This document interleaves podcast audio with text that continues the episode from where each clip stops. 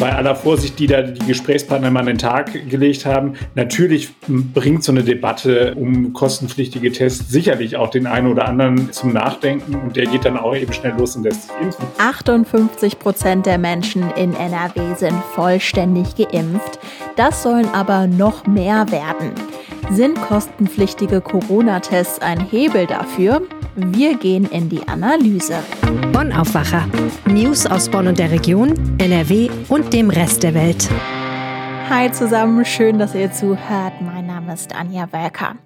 Und wir starten mit den Meldungen aus Bonn und der Region.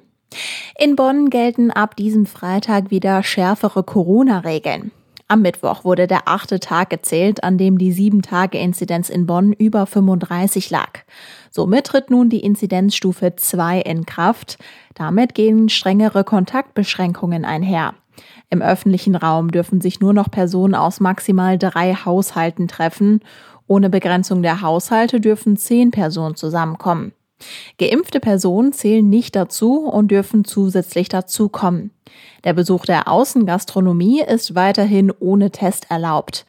Für die Innengastronomie sowie die Nutzung vieler Freizeiteinrichtungen wie Schwimmbädern, Fitnessstudios und Saunen muss man entweder geimpft, getestet oder genesen sein. Vorstellungen in Theatern, Opern und Kinos sind mit bis zu 500 Personen und einem negativen Test möglich. Auch hier werden immunisierte Personen nicht mitgezählt. Clubs, Diskotheken und Bordelle müssen geschlossen bleiben. Private Veranstaltungen sind im Freien mit bis zu 100 Gästen und innen mit bis zu 50 Gästen möglich. Voraussetzung ist auch hier, dass man entweder geimpft, genesen oder getestet ist. Bei der Flutkatastrophe im Ahrtal sind nach neuen Erkenntnissen der Polizei 133 Menschen ums Leben gekommen. Von den 141 geborgenen Toten seien acht keine Flutopfer gewesen, sagt Polizeirat Florian Stadtfeld. Diese acht Toten seien vor der Flut bereits aufgebahrt oder schon beerdigt gewesen, erklärte eine Sprecherin der Polizei in Koblenz. Rund 3400 Einsatzkräfte von Feuerwehr, Polizei, technischem Hilfswerk, Hilfsorganisationen und Bundeswehr sind noch immer im Einsatz. Die Helfer sind unter anderem dabei, Millionen von Litern an Öl-Wasser-Gemisch aus den Häusern zu pumpen, sagte der Leiter des Krisenstabs Thomas Linnertz. Dies werde voraussichtlich auch noch nächste Woche weitergehen. Hinweise auf Seuchengefahr oder Erkrankungen gibt es nach Auskunft des Krisenstabs nicht. Gesundheitsrisiken für Menschen könnten aber auch nicht ausgeschlossen werden, betonte Linnertz. Am Abend der Hochwasserkatastrophe vom 14. Juli und in der darauffolgenden Nacht herrschte unter den Einsatzkräften in Zwistal und Rheinbach Chaos. Der Grund, der Digitalfunk war wie Handy und Festnetz ausgefallen. Satellitentelefone funktionierten ebenfalls kaum. Nach Angaben von Kreisbrandmeister Dirk Engstenberg, der den Einsatz von Siegburg ausleitete, mussten die Retter vor Ort auf analoge Funktechnik zurückgreifen. Viele Fahrzeuge der Feuerwehr aber können die alte Technik nicht mehr nutzen. Die Einführung des Digitalfunks für Behörden und Organisationen mit Sicherheitsaufgaben war eigentlich als große Innovation angepriesen worden. Doch in der Hochwasserkatastrophe offenbarte das System nun eklatante Schwächen. Wie aus einer Antwort des Bundesinnenministeriums auf eine Anfrage einer grünen Bundestagsabgeordneten hervorgeht, waren in Nordrhein-Westfalen 13 und in Rheinland-Pfalz 16 sogenannte Tetra-Basisstationen von Ausfällen betroffen. Durch den Wegfall von Basisstationen stand den Einsatzkräften damit der Funk zwar noch innerhalb der Funkzelle und darüber hinaus der Direktmodus zur Verfügung, es bestand aber keine Kommunikation mit entfernten Leitstellen außerhalb der Funkzelle. Die für das System zuständige Bundesanstalt für den Digitalfunk erklärte, man arbeite gemeinsam mit Bund und Ländern sowie der Betreibergesellschaft mit Hochdruck daran, die vollständige Funktionalität des Digitalfunks in den von der Unwetterlage betroffenen Gebieten wiederherzustellen. Die Einsatzleitung der Kreisverwaltung Ahrweiler hat am Abend der Flutkatastrophe am 14. Juli kein Signal über das modulare Warnsystem MOVAS abgesetzt, das unter anderem die Warn-App Nina füttert. Das zeigen Protokolle des Bundesamts für Bevölkerungsschutz und Katastrophenhilfe, das das System und die Software von MOVAS betreut.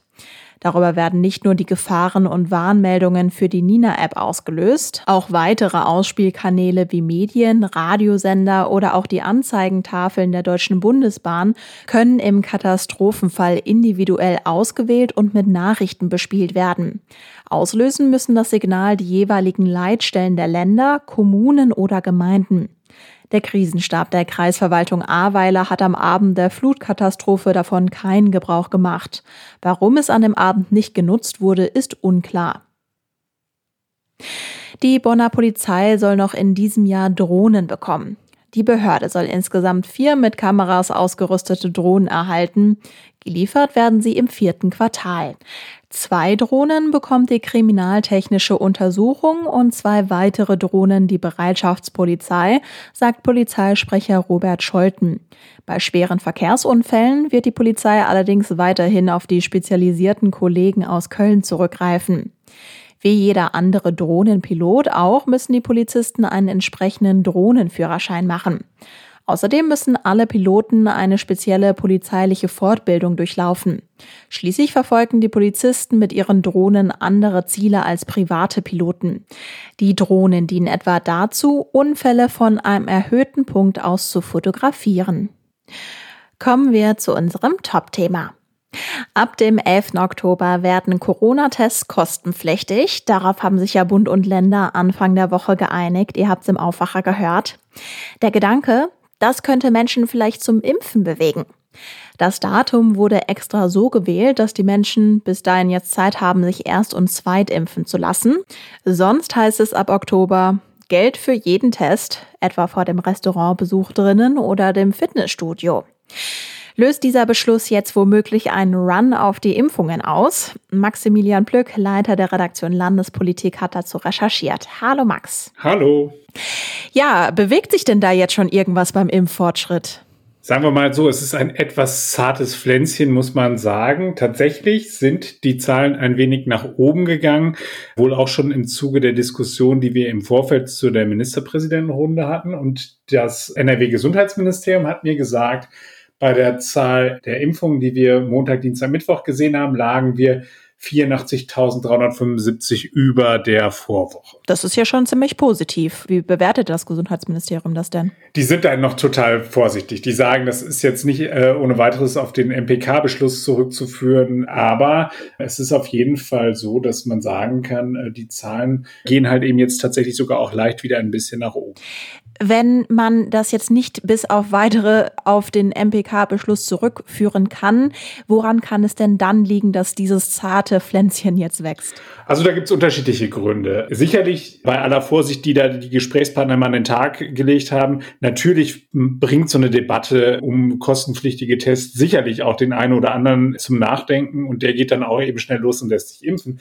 Aber da sagte mir beispielsweise der Vorsitzende des Apothekerverbandes Nordrhein, Thomas Preis, könnte auch äh, damit zusammenhängen, dass jetzt vorher einfach wahnsinnig viele Leute schlicht und ergreifend im Urlaub waren. Also sowohl die Ärzte als auch eben die Impfkandidaten, dass da der eine oder andere es einfach auch gar nicht geschafft hatte, vor den Ferien nochmal eben schnell sich impfen zu lassen. Und die trödeln jetzt alle so nach und nach wieder ein und dann kann es halt eben sein, dass das Impfgeschehen äh, auch wieder ein bisschen an Fahrt gewinnt. Wenn wir jetzt davon ausgehen, dass man jetzt eben noch nicht sehen kann, ob die kostenpflichtigen Tests ein Hebel sind für ja den Run auf Impfungen in den ersten Tagen, wann kann man das denn dann vielleicht tatsächlich bewerten? Also da sagt mir beispielsweise der Chef des Hausärzteverbandes, Oliver Funken, er geht davon aus, dass sich das in den nächsten ein bis zwei Wochen dann schon abzeichnen wird. Wir befinden uns in einer Situation, wo alle jetzt erstmal sehr vorsichtig sind. Wir müssen ja auch immer noch im Hinterkopf haben, die Entscheidung geht halt eben zurück auf den Dienstag. Aber man kann schon davon ausgehen, dass relativ viele Anzeichen dafür sprechen, dass es halt eben nach oben gehen wird. Und ich finde, wenn wir es schon in einer Woche sehen können, ja, dann wäre das auf jeden Fall schon interessant. Der Hintergedanke bei diesen Maßnahmen ist ja eben, dass so viele Menschen wie möglich geimpft werden sollen. Und wir wissen ja, dass ein großer Teil der Bevölkerung in NRW aktuell nicht geimpft wird, die Kinder. Wann könnte es da denn Bewegung geben? Da wird es auf jeden Fall Bewegungen geben. Also die Politik ist da ja schon so ein bisschen in Vorleistung getreten und hat gesagt, jetzt unabhängig davon, wie die Ständige Impfkommission entschieden hat, die ja, sagen wir mal, jetzt nicht grundsätzlich den Impfstoff für alle ab zwölf Jahren freigegeben hat, sondern gesagt hat, bei Vorerkrankung ja, nach ärztlicher Beratung ja, aber eben halt nicht sozusagen für alle geöffnet haben, so wie es beispielsweise die Europäische Arzneimittelbehörde ja empfohlen hat. Und da hat die Politik sich ja mehr oder minder drüber hinweggesetzt und hat gesagt, nee, wir machen das jetzt halt eben für alle möglich, auch mit Blick eben auf Reiserückkehrer und das, was uns nach den Sommerferien droht. So, und da habe ich jetzt mit dem Präsidenten des Verbands der Kinder- und Jugendärzte, Thomas Fischbach, gesprochen und der blickt so mit einiger Neugierde auf das, was uns in der kommenden Woche dann ereilen könnte. Dann hat nämlich die Ständige Impfkommission nochmal angekündigt, dass sie nochmal eine, eine Empfehlung abgeben wird. Und die Erwartung ist, dass sie da jetzt nicht hinter das zurückfallen wird, was sie bislang jetzt schon gesagt hat. Also Impfung halt eben für diejenigen äh, ab zwölf Jahren mit einer Vorerkrankung. Und es gibt sogar halt eben die Möglichkeit, dass es darüber hinausgeht. Und wenn sie dann wirklich jetzt sich nicht der Politik anschließt, aber wenn sie sozusagen mit der Politik gleichzieht, dann sagt Thomas Fischbach, könne es dann auch durchaus sein, dass es da nochmal einen Boost gibt. Ohnehin ist es jetzt so, dass auch schon durch die vorher äh, gefallene Entscheidung der Politik, dass das halt eben geöffnet wird, relativ viele Kinder und Jugendliche ab zwölf Jahren in den vergangenen vergangenen Tagen versucht haben, eine Impfung zu bekommen. Und da gibt es Zahlen beispielsweise vom Bundesgesundheitsministerium, dass eine Million von 4,5 Millionen Kindern und Jugendlichen eben in dieser Alterskohorte schon geimpft seien. Da sagte der äh, Thomas Fischbach mir, das sei auf jeden Fall schon eine relativ hohe Zahl und zeige für ihn auch, dass die Akzeptanz für das Impfen extrem hoch sei. Aber was ist denn mit den Kindern, die unter zwölf Jahre alt sind? Genau, das ist halt eben immer noch das große Problem und die große offene Frage. Da gibt es auch noch von der Europäischen Arzneimittelbehörde EMA bislang keine Aussage dazu. Fischbach sagte mir, er erwarte diese Ende des Jahres oder Anfang kommenden Jahres. Und auch da war er noch sehr, sehr zurückhaltend. Also er hat gesagt, ähm, womit er rechnet, ist, dass man dann nochmal so eine Diskussion darüber bekommen wird, vor allem halt eben die Risikopatienten dort zu impfen, also beispielsweise kleine Kinder mit einem Down-Syndrom oder einer ähnlich schweren Erkrankung. Und dass man da dann durchaus äh, mit einer Empfehlung rechnen könne. Allerdings dass es da jetzt eine vergleichbar großzügige Öffnung gibt, das habe ich so bei ihm zwischen den Zeilen rausgehört, das erwartet er offenbar nicht. Okay, das heißt, wir haben jetzt über Impfungen gesprochen von Leuten, die eventuell ja keinen kostenpflichtigen Corona-Test ab Herbst machen wollen. Wir haben über die Urlaubsrückkehrer gesprochen und wir haben über die Kinder gesprochen. Jetzt gab es ganz aktuell eine Meldung, dass die Zahlen des Impffortschritts gar nicht richtig verlässlich sind, denn anscheinend gab es unterschiedliche Angaben dazu, wie viel tatsächlich geimpft wurde. Das haben das RKI und das Gesundheitsministerium mitgeteilt. Inwiefern, wenn wir jetzt eben über Impfungen und Impffortschritt und mehr Leute sollen sich impfen lassen, inwiefern können wir uns da denn dann auf die Daten in NRW verlassen? Ja, man muss sagen, dass es, dass es möglicherweise noch eine, eine hohe Dunkelziffer eben derjenigen gibt, die geimpft sind, aber die einfach nicht gemeldet worden sind. Das heißt also, wahrscheinlich ist die Realität sogar noch besser, ähm, als sie sich derzeit aus den Daten ableiten lässt. So zumindest hat es mir Thomas Preis vom Apothekerverband erklärt. Und der hat gesagt, das läge in erster Linie daran, dass beispielsweise die Betriebsärzte verzögert oder eben gar nicht melden würden. Da ist das System nicht so streng äh, offenbar, wie es halt eben beispielsweise bei den Impfzentren ist, wo es halt eben eine automatische Meldung gibt. Da wird jetzt auf jeden Fall auch nochmal geschaut, wie, wie man da sozusagen mit umgehen kann. Und es gab gerade eine Meldung, dass das RKI beispielsweise jetzt eine Umfrage in der Bevölkerung machen möchte, um halt eben da so ein bisschen Licht ins Dunkel zu bringen, es ist ja ehrlicherweise auch nicht nachvollziehbar, warum wir sagen können, wir können halt eben jeden Sonntag hier äh, eine Umfrage zur äh, äh, nächsten Bundestagswahl machen, aber man äh, kann es halt eben nicht zur Impfbereitschaft machen, beziehungsweise eben zu der Frage, ob man schon geimpft worden ist. Und da soll es jetzt repräsentative Umfragen geben, die das RKI jetzt anstrebt, damit man einfach einen besseren Überblick bekommt und damit man halt eben möglicherweise noch dieses Dunkelfeld, so würde ich es mal nennen, auch noch ein bisschen schärfer ausleuchtet. Maximilian Plück, ganz herzlichen Dank fürs Gespräch. Sehr gerne. Was habt ihr in den nächsten Tagen vor? Wer Lust auf einen Adrenalinkick hat, der kann nach Neuss fahren. Dort macht heute die größte Pop-up-Kirmes in ganz NRW auf. Meine Aufwacherkollegin Rosaria Kilian hat mit Simon Janssen aus unserer Neusser Redaktion gesprochen, um zu hören, was es dort gibt und wie die Kirmes auf die Beine gestellt wurde. Simon, erzähl mal. Was gibt es alles auf dieser größten Pop-up-Kirmes in NRW? Genau, wie du schon gesagt hast, größte Pop-up-Kirmes bedeutet eine Kirmes der Superlative, wenn man so möchte. Ähm, heute um 14 Uhr geht es schon los. Das findet alles auf einer Fläche von 50.000 äh, 50.000 Quadratmeter statt und ja, ist alles dabei sozusagen, was das Kirmesherz äh, begehrt. 13 Fahrgeschäfte, äh, möglichst breit gefächert. Bedeutet also nicht nur für die Adrenalin-Junkies sozusagen, sondern es ist was für die ganze Familie, auch für Kinder etc. Besonders spektakulär ist wohl die äh, Turbine Gladiator, die äh, mit 62 Meter Höhe auch das äh, das, große Riesenrad überragt. Also kann man sich so vorstellen mit so zwei Gondeln, A10 Personen und dann wird man kopfüber umhergeschleudert. Also Krebs und Zuckerwatte sollte man wahrscheinlich erst danach verspeisen. Ja, es gibt noch zwei Laufgeschäfte, so eine Gespensterbahn namens Geisterdorf und das Funhaus mit einem drehenden Irrgarten. Ja, und verschiedene Kinderfahrgeschäfte. Und noch vieles mehr natürlich. Und noch vieles mehr. 13 Fahrgeschäfte sind es insgesamt. Simon, wenn ich jetzt sage, boah, ich habe total Bock auf Kirmes, was muss ich dann Corona-mäßig beachten? An die Corona-Maßnahmen hat man sich ja mittlerweile schon gewöhnt tatsächlich. Also erstmal Zutritt zum Gelände haben 3000 äh, Besucher, die zugelassen sind. Ähm, der Zutritt erfolgt dann nach der 3G-Regel, sozusagen nicht die, wie die Karnevalisten jetzt jüngst angekündigt haben, mit der 2G-Regel, also Impfung, Genesungsnachweis oder negatives Testergebnis reicht aus, um Zutritt äh, gewährt zu bekommen. Für Kurzentschlossene gibt es auch auf der Kirmes ein Testzentrum. Ähm, die Organisatoren empfehlen allerdings, sich vorher testen zu lassen, damit es da nicht zu, äh, zu großen Schlangen kommt. Nebenbei der Rheinkreis Neuss, wer sich da auch impfen lassen möchte, die Möglichkeit besteht da auch. Da gibt es ein mobiles Impfzentrum. Ähm, genau. Ob man nach der Impfung dann gleich in die nächste Achterbahn springen sollte, hm, weiß ich nicht so ganz genau. Da würde ich lieber den impfenden Arzt vor Ort nochmal um Rat fragen. Aber gut zu wissen ist es ja auf jeden Fall. Hinter dieser Pop-up-Kirmes stecken vier Schausteller, die sich zusammengetan haben. Wie genau kam es dazu? Mm, genau. Das ist die Interessengemeinschaft der Schausteller im Rheinkreis Neuss, die sich äh, jüngst erst gegründet hat tatsächlich. Normalerweise richtet ja die Stadt Neuss die Kirmes aus, aber in diesem Jahr macht das tatsächlich äh, halt diese Interessengemeinschaft. Die haben sich jüngst erst gegründet, wie gesagt, und ja, die Mission, die die damals bei der Gründung auch genannt haben, das Kirmesjahr retten, das Neusser Kirmesjahr zu retten. Und äh, eben dieses große Projekt, der Novesia Fun Park, ist äh, der Hauptteil, um, um wie es gelingen soll, das Kirmesjahr zu retten, damit die Neusser, die natürlich nach so etwas lechzen, auch ihre Kirmes bekommen. Mhm. Neben kleineren Aktionen wie zum Beispiel ähm, der Schaustellertour durch den Rheinkreis Neuss soll jetzt also diese Pop-up-Kirmes die Neusser durch die Corona-Durststrecke bringen.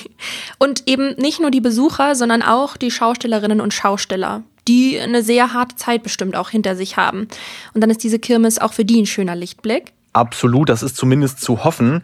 Der ganze, äh, die, also die ganze Branche ist ja durch Corona total gebeutelt, vor allem, vor allem auch äh, finanziell, äh, weil eben nichts oder lange Zeit nichts stattfinden durfte. Und äh, die Frage ist halt aber auch, die man, die man, die man stellen muss, ob sich tatsächlich diese Events finanziell auch äh, auch tragen. Es ist vor allen Dingen erstmal gut für die, für die Zuschauer oder für die Besucher, dass so etwas stattfindet. Ähm, bleibt aber tatsächlich abzuwarten, ob es sich lohnt. Man hat im vergangenen Jahr hier Neues versucht, einen ähm, rheinischen Spezialitätenmarkt äh, zu etablieren, auch ganz in der Nähe des Kirmesplatzes. Das ist tatsächlich gescheitert und man musste das auch vorzeitig abbrechen. Ist aber tatsächlich auch nicht wirklich vergleichbar, weil da lediglich, ich sag mal, ähm, nur kulinarische Angebote zu finden waren. Kein einziges Fahrgeschäft und das ist ja bei der Pop-Up-Kirmes hier ganz anders. Rosaria Kilian und Simon Janssen zur größten Pop-Up-Kirmes in NRW. Los geht's heute und sie dauert zwei Wochen bis Ende August. Vielen Dank euch beiden. Die Meldungen. Das Thema Schulen steht weiter auf der Agenda. Heute informiert NRW-Schulministerin Gebauer zum Schulstart. Die Züge der Deutschen Bahn sollten jetzt alle wieder rollen in NRW und in ganz Deutschland. Denn für den Moment ist der Lokführerstreik beendet. Der GDL-Vorsitzende Klaus Wieselski zieht heute Vormittag eine Streikbilanz. Polizei und Staatsanwaltschaft informieren heute Nachmittag über die groß angelegte Razzia in Düsseldorf, Meerbusch, Neuss und Karst und weiteren Städten. Bei der Razzia gestern ging es um den organisierten Drogenhandel. Nach dem Tanklasterbrand auf der A40 vor elf Monaten gibt es ab heute Abend neue Sperrungen. Die Sperrung zwischen dem Autobahnkreuz Kaiserberg und der Abfahrt Mülheim-Stürum startet heute Abend um acht und dauert eineinhalb Wochen. Die Deutsche Bahn will in den Zeitraum zwei weitere neue Behelfsbrücken über den Autobahnfahrbahn errichten. Und am ersten Spieltag der Bundesliga trifft heute Abend Borussia Mönchengladbach auf Bayern München. Das Wetter heute ist teils heiter, teils wolkig. Es bleibt aber fast überall trocken. Dabei wird es maximal 29 Grad warm. Am Wochenende gibt es einen Mix aus heiterem Wetter und etwas mehr Wolken. Jetzt wünsche ich euch einen wundervollen Start ins Wochenende. Mein Name ist Anja Wörker. Ciao. Mehr Nachrichten aus Bonn und der Region gibt's jederzeit beim Generalanzeiger. Schaut vorbei auf ga.de.